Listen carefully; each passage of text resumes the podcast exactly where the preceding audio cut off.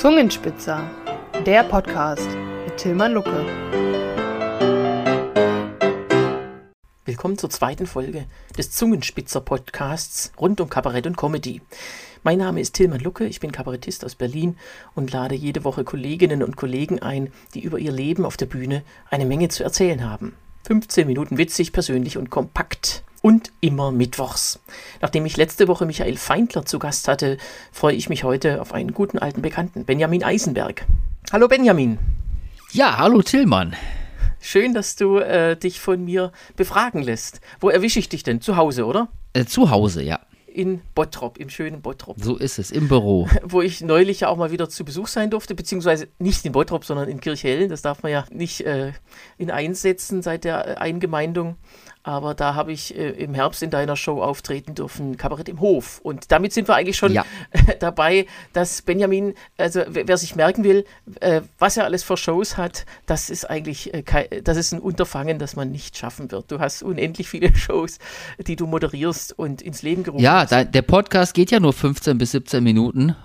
Und wenn wir die jetzt alle auflisten würden, dann wäre die Zeit schon rum. Wenn ihr euch mal in, äh, im, im, Ruhrgebiet im weiteren Sinne aufhaltet, dann haltet die Augen auf nach Benjamin Eisenberg und seinen, ähm, seinen Shows. Also wir, wir merken schon ein, ein ähm, Multitalent und du bist ja auch so ein bisschen älter als ich, aber schon viel früher angefangen. Du hast ja. Äh ich weiß nicht, ich bin 25 und du? Na, würde ich sagen, du bist älter, bin ich 23. Na guck. Aber wann hast, äh, mit wie vielen Jahren hast du denn angefangen? Ähm, so mit 16. Ja, das ist. Ich habe erst mit 21 angefangen, also da war ich ja noch ein Senior. Und das erste Mal, dass ich von dir gehört habe, war 2003 beim Wettbewerb Das Schwarze Schaf. Das ist so ein Kabarettwettbewerb am Niederrhein. Und da habe ich zwei Jahre später einen von der Jury kennengelernt und der sagte, ich solle mich da unbedingt bewerben und gab mir als Anschauungsmaterial so eine große Kiste voller Videokassetten mit allen Beiträgen vom Wettbewerb, allen Wettbewerbsabenden äh, und die durfte ich mir dann alle anschauen und da ist mir einer ganz besonders im Gedächtnis geblieben, nämlich ein gewisser Benjamin Eisenberg. Ja, war das, äh, ich war zweimal beim Schwarzen Schaf, beim ersten Mal war ich auch in dieser Finalrunde im Theater am Marientor, das war dann 2003, mhm. genau.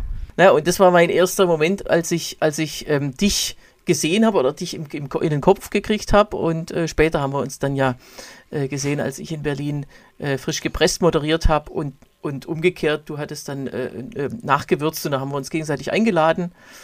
Und ja, seitdem ist auch eine gute, äh, auch künstlerische Beziehung entstanden. Wir machen ja immer Gag-Sharing, also. Ja, ab und zu, wenn sich's genau. Wenn du sagst, ich habe den und den Gag bei mir ausprobiert, nimm den ruhig und dann ich gebe dir mein, einen von meinen Gags dafür. Ja, lange Einleitung, kurzer Sinn. Ich schlage vor, wir fangen gleich an mit unserer ersten Rubrik, nämlich Alles schon erlebt. Ja, wer so lange auf der Bühne steht wie du oder ich, der weiß ja, man erlebt irgendwann alles. Und Benjamin, was hast du mal auf oder hinter der Bühne erlebt, worüber du dich heute noch äh, freust, wunderst oder ärgerst oder was auch immer? Ach, weder freue ich mich darüber, noch ärgere ich mich. Äh, noch wundere ich mich darüber. Aber das war ein einprägsames Erlebnis. Das war ein Kabarettwettbewerb in Hessen und ich weiß noch, ich habe da äh, Scherze gemacht über Roland Koch. Ich, den Gag weiß ich nicht mehr genau, aber es ging schon in die Richtung, dass Roland Koch ein Verbrecher ist. Ähm, auch im Zusammenhang mit der Spendenaffäre und hinterher kam ein älterer Herr auf mich zu, der mir eine Ohrfeige geben wollte. Der war kurz davor, mir eine zu scheuern und es stellte sich raus, das war der CDU-Landtagsabgeordnete. Und äh, nachher habe ich gesagt, gewesen. eigentlich schade, dass er nicht zugeschlagen hat, denn das wäre mal ein großer Durchbruch in der Bildzeitung gewesen. Ja. ja. dann müsstest du äh, jetzt nicht, oder dann würdest du jetzt eine Bildzeitungskolumne schreiben und nicht bei der WAZ. Oh, schöne Überleitung. ja, da sind wir schon, das ist ja interessant. Aber ja, äh, Ohrfeigen habe ich tatsächlich noch nie bekommen oder angedroht bekommen. Da muss ich, muss ich noch ein bisschen dran arbeiten. Ja, unsere nächste Rubrik heißt Prokrastinationstipp. Wer von uns prokrastiniert nicht gern und das soll auch so bleiben und deshalb hole ich mir jede Woche Premium-Prokrastinationstipps von meinen Gästen. Was kann man alles Schönes lesen, hören oder schauen? Benjamin, ich weiß, bei dir gibt es eine ganze Menge, was du, ähm, was du uns zeigen könntest oder geben könntest. Ja, also äh, zum einen lade ich natürlich dazu ein, äh, meine monatliche Glosse zu lesen. Die darf ich jetzt seit April für die WAZ, für den Online-Bereich schreiben und ähm, das Thema momentan ist die Ampel und die Wolves, also On-Off-Beziehungen. Und äh, ja, vielleicht schaut man einfach mal vorbei. Das ist auch nicht äh, hinter der Paywall, sondern man kann das, äh, wo auch immer man ist, äh, im Internet äh, frei lesen. Und wenn man dann schon mal im Netz ist, kann man auch gerne mal auf unsere Seite von Nachgewürzt gehen oder auf den YouTube-Channel von Nachgewürzt. Da findet man ganz viele Clips, natürlich nicht nur von mir, sondern auch von den Kollegen, die mit mir die Show machen. Matthias Reuter, Christian Hirdes und äh, Marco Jonas Jahn, der bis vor kurzem ja auch noch dabei war. Also da kann man mal stöbern und äh, vielleicht schaut man dann mal bei uns in Oberhausen auch vorbei. Ja, Christian Hirdes und Matthias Reuter äh, auch die beiden kommen in den nächsten Wochen dran zum Interview. Äh, der eine war schon beim Zungenspitzer, der andere kommt auch äh, im Juni mit dir zusammen auf die Bühne. Dieser Monatsrückblick, ähm, der, den machst du ja schon, schon immer, äh, schon seit Jahren äh, auf deiner Homepage, aber jetzt eben auch bei der Westdeutschen Allgemeinen. Ja, genau, beziehungsweise äh, noch für die, für die Bots, das ist die äh, Bottropper Online-Zeitung, da gibt es auch noch mal ab und zu eine Glosse und monatlich jetzt für die WAZ. Ja, die, die Wolves, da hieß es immer, die haben jetzt zum dritten Mal geheiratet, aber eigentlich sind sie ja erst zum zweiten Mal verheiratet, weil das eine Mal war ja dann irgendwie kirchlich, als sie, also in der letzten Ehe haben sie einfach so noch kirchlich nachgeheiratet. Das hatte überhaupt keinen Effekt, aber äh, die ja. Presse zählt dann einfach bis drei, oder? Ja, ich habe mich gefragt, wer geht denn da noch hin? Also spätestens. Ja, die beiden hoffentlich. Ja, weil spätestens beim dritten Mal, so als Hochzeitsgast, weißt du, spätestens beim dritten Mal würde ich doch die Geschenke vom ersten wieder einkassieren. Da fühlt man sich doch verarscht, oder? Stimmt. Der arme Friedrich Merz, der muss ja dann auch immer eine Landebahn suchen. Auch das kommt noch hinzu, ja. ja, dann lass uns doch zur nächsten Rubrik kommen und zwar Deine letzte Premiere. Äh, manchmal macht man ja doch irgendwas zuallererst und ähm, hat das vorher einfach noch nie gemacht. Und äh, gibt es da bei dir was, was du in letzter Zeit zuerst, zuallererst gemacht hast? Also ich habe natürlich durch meine monatliche Show in Bottrop sowieso immer Premiere, wenn man so will, mit, mit neuen mhm. Sachen. Das kennst du ja.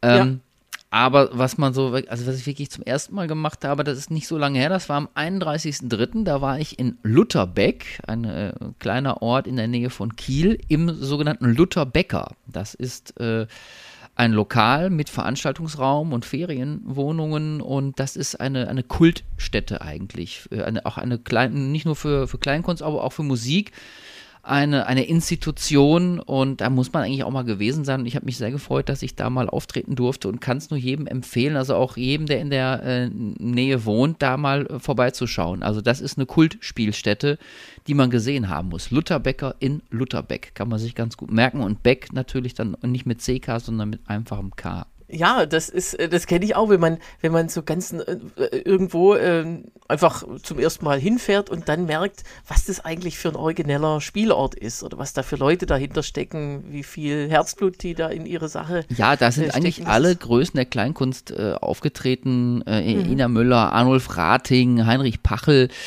Es waren die Misfits, es waren alle irgendwie da und es ist aus einer, ja, es ist quasi aus einer Hippie-Kommune entstanden, kann man glaube ich so sagen. Es gibt auch einen tollen Film dazu äh, von, von Lynn Marx, das ist die, die Tochter der äh, Betreiber oder der Erfinder des Lutherbecker.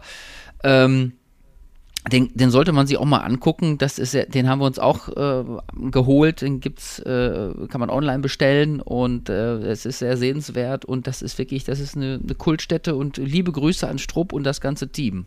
Ja, schöne Grüße. Da wir auch ein Service-Podcast sind, wollen wir natürlich eine bestimmte Rubrik nicht vergessen zu absolvieren. Mach mal einen Gag mit da ähm, wollen wir uns jetzt mal ein aktuelles Thema vornehmen und dann schauen, was wir beide so oder was, ja, was uns dazu so einfällt. Und vielleicht gibt es ja einen Gag, der dann äh, in deine oder meine nächste Show äh, einfließt. Ähm, es gibt ja diese Geschichte vom Dalai Lama, der da vor ein paar Tagen ein äh, bisschen äh, in, die, ja, in die Kritik geraten ist, weil er äh, irgendwie mit einem Kind äh, so rumgeschmust hat öffentlich und dann noch gesagt hat, er soll seine Zunge ablecken ja, das, äh, meine, jetzt, wer Katholik ist, für den ist das, glaube ich, ja, im Kindergeburtstag im wahrsten Wortsinn. Ja, wobei man dazu sagen muss, äh, er hat sich ja entschuldigt direkt danach, ne? Damit ist er der katholischen, oder sagen wir mal, da ist er vielen katholischen Priestern gegenüber im Vorteil, ne? Das, ja, und, genau. aber, und es ist in aller Öffentlichkeit passiert, das heißt, da kann schon mal nichts vertuscht werden, ne? Das ist auch ein zweiter Punkt für den Dalai Lama. Und äh, ja. Äh, man, man, muss gucken, da ist, da ist natürlich auch weiteres Gag-Potenzial vorhanden. Mhm. Ich hätte jetzt gesagt, dass ein Lama Kinder im Streichelzoo anspuckt, das kannte man schon vorher. Aber dass ein Dalai Lama sich die Zunge abschlecken lassen will, das ist neu. Ja. Wer weiß, vielleicht war das auch einfach nur das tibetanische Symbol, so als Paraphrase für den, für den Satz der Virologen, die Pandemie ist vorbei. Mit FFP2-Maske wäre das nicht passiert ein Thema noch, was ja die gesamte Kabarettwelt elektrisiert hat in den letzten Wochen. Ähm, es gab ja diese äh, Sonderausgabe von äh, Böhmermann, also vom Neo-Magazin, äh, vom ZDF-Magazin Royal. Und ähm, äh, die war ja gar nicht als solche Kenntnis, äh, kenntlich, sondern hieß nur im zweiten. Äh, wer da sich äh, weiter darüber informieren will oder weiteres darüber hören will, damit, äh, darüber habe ich mit meinem Podcast-Partner Sebastian Hingstmann auch schon vor ein paar Wochen gesprochen. Äh, hört euch das mal an. Ansonsten, ja, äh, Benjamin, äh, wie fandest du das? Ja, von der Form her war es natürlich ganz gut gemacht, was die, was die Parodie selbst anbelangt. Ich, ich frage nur, äh, warum? Also was, was soll das? Ne, mit, mit welcher Stoßrichtung? Wenn wir ja. jetzt schon anfangen, dass sich die Kleinkunstszene so spaltet, also dass die Spaltung der Gesellschaft sich in der Kleinkunst fortsetzt. Also äh, ich finde es so ein bisschen schwierig. Warum? Mhm. Also warum, warum? Dann soll er sich doch besser äh, Christian Lindner vornehmen oder sonst wen. Warum muss man Kollegen dann so ja, in die rechte Ecke stellen? Das ist natürlich völlig überzogen, auch wenn's, wenn, wenn nicht unbedingt äh, ultralinke Inhalte in der Sendung verbreitet werden, was ja auch nicht unbedingt sein muss. Aber so eine Darstellung, dass das so alles so rechts wäre, äh, das ist Quatsch. Ja, also das ist ja die Hauptaussage. Und dann, es gab ja am Ende nochmal einen, äh, diesen, diesen Auftritt der Punkband die dann nochmal gesungen hat, äh, bist du Anti-Antifa, dann bist du Fa, mit der klaren Aussage eben, ja, was George Bush äh, damals formulierte, wer nicht für uns, ist es gegen uns. Also einfach, äh, jeder muss eben auch so weit links stehen wie Böhmermann und seine Leute. Ansonsten ist man eben Fasch Faschist oder, oder, oder rechts, was auch immer, ja. Ähm, meine erste Vermutung war, es ist ein geschickter äh, PR-Gag für beide Seiten, um Aufmerksamkeit zu generieren, so wie das heutzutage halt in den Medien praktiziert ja. wird. Gut, aber Dieter Nur ist ja so gut wie gar nicht drauf eingegangen. Nur in der Anmoderation hat, hat er gesagt, heute geht es um äh, wichtige Dinge, also nicht um mich. Also das, ich glaube, das war das einzige und erste Mal, dass er sich selber eben nicht so wichtig nahm. Er hat einfach diesen Fehdehandschuh mich aufgenommen, sagen wir es mal so. Ja, genau, gut. Es, waren ja, ja auch Komiker, die, äh, äh, die ihn da angegangen sind. Äh, wie soll man da als Komiker auch anders drauf reagieren? Wenn es mhm. aber ernsthafte Anschuldigungen gibt in, im Sinne von Rassismus oder Sexismus oder sonst was, dann ist es ja auch gar nicht so spaßig, denn ähm, da, dadurch werden ja heutzutage Persönlichkeiten oder Personen des öffentlichen Lebens vernichtet, ganz schnell. Mhm. Äh, und die Anschuldigungen, Anschuldigungen kommen ja schneller, als dass irgendwas passiert ist. Also, ähm, wie schnell gilt man heutzutage als Sexist oder Rassist und äh, ohne dass es da irgendwelche haltbaren äh, Daten gibt? Das, ich finde das schon sehr schwierig ja. und dagegen würde ich mich, glaube ich, auch immer wehren.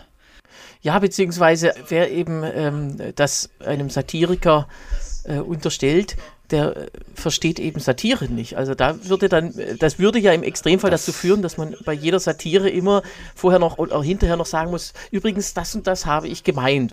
Es wäre ja wie ein Witz äh, zu erklären und äh, das macht äh, natürlich jeden Gag kaputt.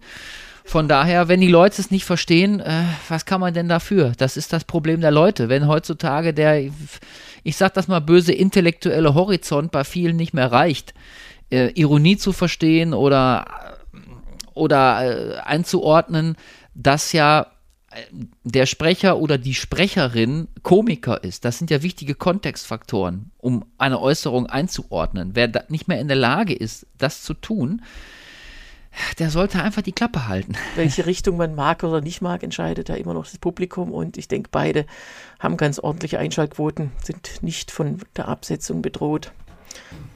Ja, aber das soll es mal gewesen sein. Wir sind nämlich leider schon wieder am Ende dieser Folge. Das war die zweite Folge. Nächsten Mittwoch geht's weiter hier im Zungenspitzer Podcast. Ich freue mich drauf, dich bald auch wieder persönlich zu treffen und zwar beim Zungenspitzer on Tour in Burladingen-Melchingen im Theater Lindenhof. Und zwar am 7. Mittwoch, 7. Juni, ja, nicht vergessen. Zusammen mit Christian Hirdes, meinem lieben Kollegen Christian Hirdes von Nachgewürzt auch, ja, aus Oberhausen, beziehungsweise eher aus Bochum, aber aus unserer Show in Oberhausen. Wir beide genau, sind Genau, und ähm, möglicherweise gibt es ja auch einen Programmbeitrag, den er zusammengestaltet. Also es wird ein wunderbarer Abend und dazu kommt noch, dass der Bürgermeister persönlich diesen Abend eröffnen wird, dieses Festival. Also da wird viel geboten. Hier an dieser Stelle gibt es jeden Mittwoch eine neue Folge mit Kabarettistinnen und Comedians aus ganz Deutschland. Abonnieren kann man dieses Erzeugnis überall, wo es Podcasts gibt. Und wenn ihr Fragen, Anregungen, Tipps oder sonstiges habt, freuen wir uns auch auf eine Mail von euch unter podcast.zungenspitzer.de. Alle Infos zu Auftritten und Festivals gibt es unter zungenspitzer.de. Und wenn ihr mal im Ruhrgebiet seid, dann besucht auf jeden Fall Benjamin Eisenberg in einer seiner ganz vielen Shows, die er leitet. Nachgewürzt, Comedy im Saal, Kabarett im Hof und so weiter und so fort. Die Links stelle ich in die Show Notes, zusammen mit den weiteren Infos zu dieser Folge. Und dann sage ich nur noch Tschüss, Benjamin. Tschüss, vielen Dank für die Einladung, Tillmann.